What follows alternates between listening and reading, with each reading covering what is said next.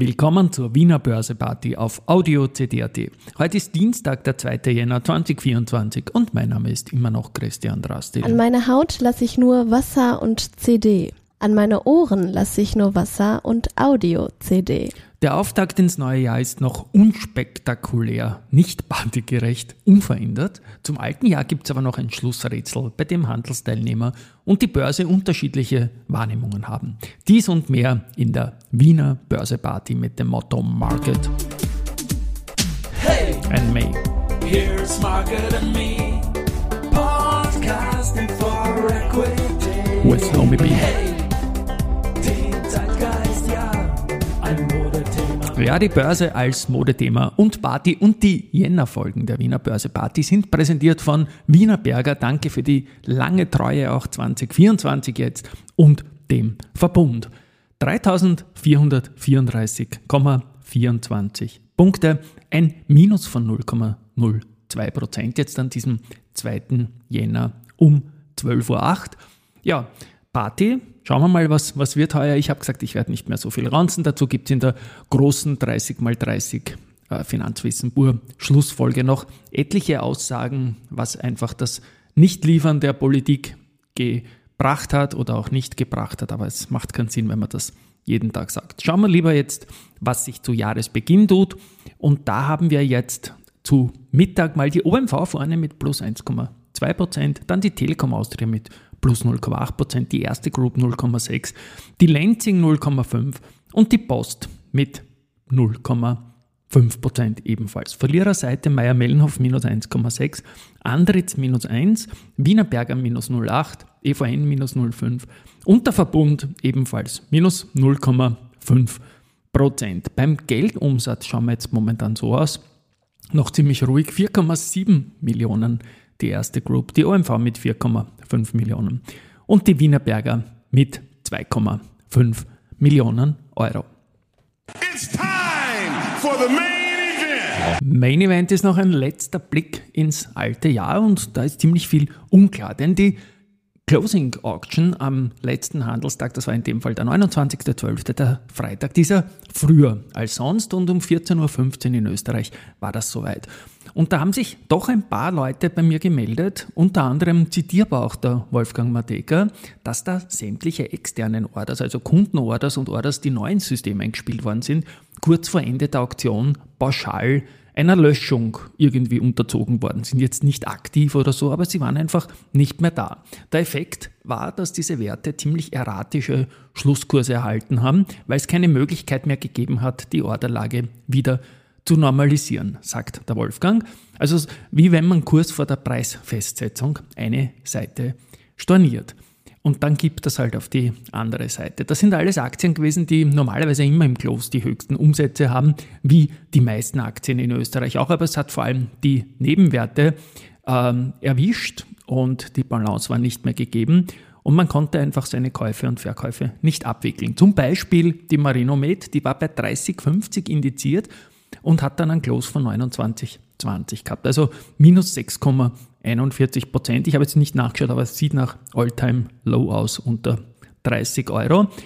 Man hat probiert dann mit dem Börsen Kontakt aufzunehmen, hat auch beim Broker angefragt, das war in dem Fall Goldman.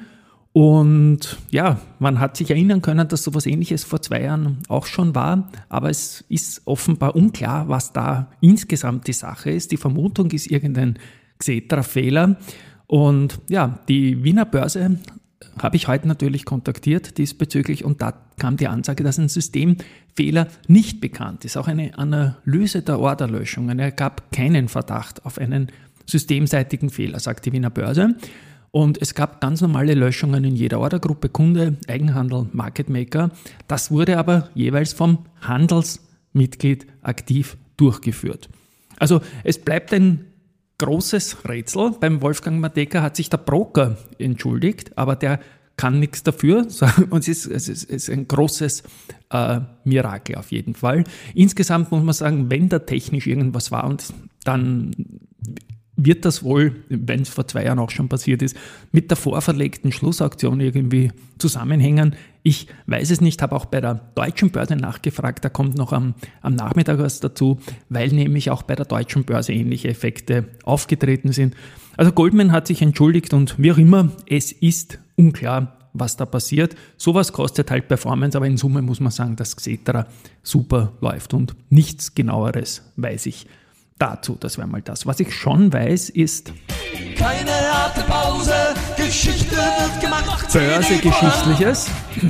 Und zwar kann man mal dem Karl-Heinz Grasser zum 55er gratulieren. Den hat er heute. Er war ja Finanzminister und das in einer gar nicht so schlechten Phase der Wiener Börse in den Nullerjahren, zu Beginn der Nullerjahre. Ähm, Amag und Semperit, die haben äh, ihre drittbesten Handelstage gehabt an einem 2. Jänner. Bei der AMAG war das 2019 der Fall mit einem Plus von 7,7 Prozent und Semperit, da war das 2009 der Fall mit einem Plus von 17,2 Prozent. Und der Verbund, der hat am 2.1.1998 die längste positive Serie geschlossen. Also es waren zehn Tage hintereinander, wo man gestiegen ist. Und das war zugleich auch die beste Performance-Serie des Verbund am Stück mit einem Plus von 32,9 Prozent. News gibt es zu Valneva. Die haben noch im, glaube ich, im alten Jahr war das noch die Finanzprognose geändert. Und zwar hat man da einen verschobenen Verkauf des Priority Review Vouchers, ähm, das noch vor Jahresende erwartet worden war, jetzt für Anfang 2024. Und die bisherige Prognose vom Unternehmen ist von erwarteten Gesamtumsätzen und sonstigen Erträgen zwischen 220 und 260 Millionen äh, ausgegangen. Und in der geänderten Prognose für 2023 geht es nun um 130 bis 150. Also das ist durchaus markant, aber die Aktie reagiert kaum, weil man es offenbar gut erklärt hat.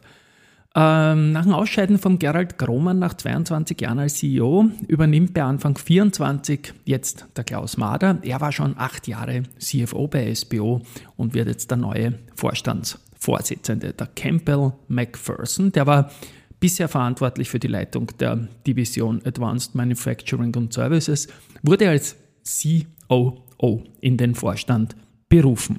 Also viel Erfolg den beiden Herren. Research habe ich heute nicht, aber abschließend noch etwas vom Volker Plass, den ich sehr, sehr schätze. Politisch sowie auch äh, Ex-Politiker ist er ja quasi, sowie auch als Mathematiker. Und der hat heute schon was Arges gepostet, nämlich was ebenfalls von den Systemmedien verschwiegen wird. Das 22 mal 1 plus 21 mal 2 plus 20 mal 3 plus 19 mal 4 plus 18 mal 5 plus 17 mal 6 plus 16 mal 7 plus 15 mal 6 und so weiter bis hin dann zu 2 mal 21 und 1 mal 22. Das ist genau 2024. Ist doch eigentlich ein Skandal, dass das verschwiegen wird. 2024 ist eine wunderbare Zahl und schauen wir um eine Wiener Börse Party hinkriegen. Morgen geht's weiter. Tschüss und Baba.